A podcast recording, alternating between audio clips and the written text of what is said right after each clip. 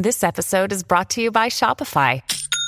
Forget the frustration of picking commerce platforms when you switch your business to Shopify, the global commerce platform that supercharges your selling wherever you sell. With Shopify, you'll harness the same intuitive features, trusted apps, and powerful analytics used by the world's leading brands. Sign up today for your $1 per month trial period at shopify.com slash tech, all lowercase. That's shopify.com slash tech.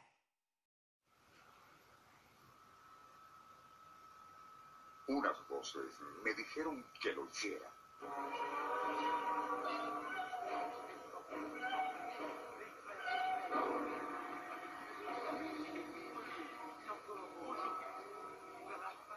Lo anterior es como algunas veces los asesinos en serie o maniáticos incendiarios, por no hablar de esquizofrénicos y terroristas, justifican sus acciones.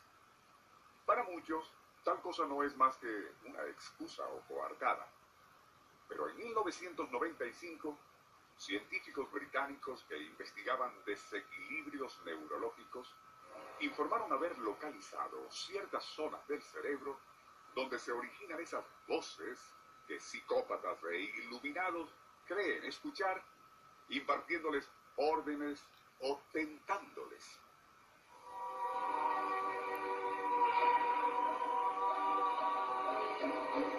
Según parece, esas presuntas guías verbales en realidad no son más que sus propios pensamientos, pero mal interpretados como una consecuencia de la defectuosa conexión entre sectores del órgano cerebral. Nuestro insólito universo. Cinco minutos recorriendo nuestro mundo sorprendente. En relación a lo dicho al comienzo, vale la pena recordar un interesantísimo libro publicado en 1975 y al que su autor, el inglés Julian James, tituló Las voces de los dioses. Según él, y citamos,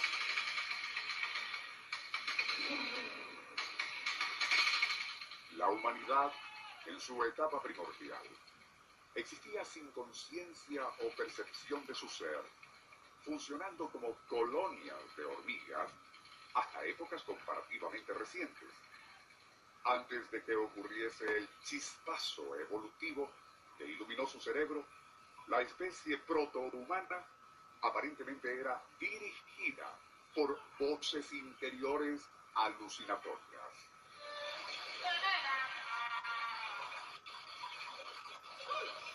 Según esa muy polémica teoría de Julian James, aquellos homínidos si bien lograban comunicarse por gestos y gruñidos que podrían considerarse como rudimentos de un lenguaje más o menos 100.000 años antes de Cristo, de todas formas seguía existiendo sin ninguna clase de vida pensante durante los 90.000 años siguientes.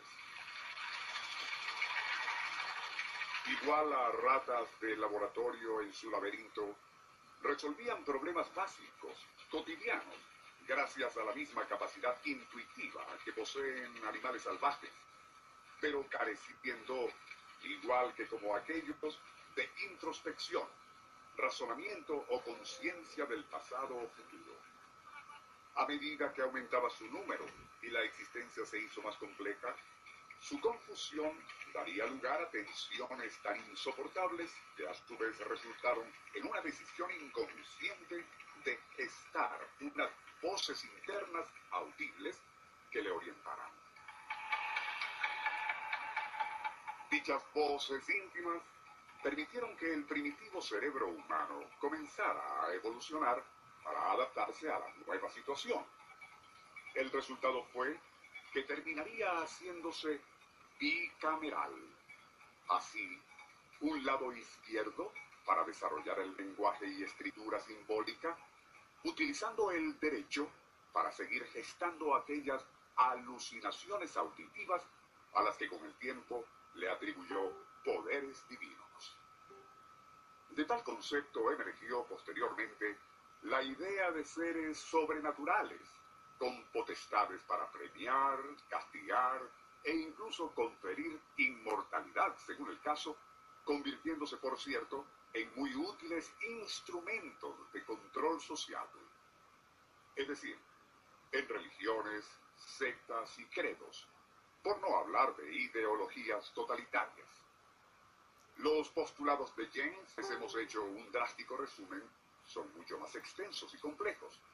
Y si bien cuando fueron publicados dieron pie a críticas y airados rechazos, los descubrimientos neurológicos comentados al inicio tienden a conferir algo de validez a su teoría.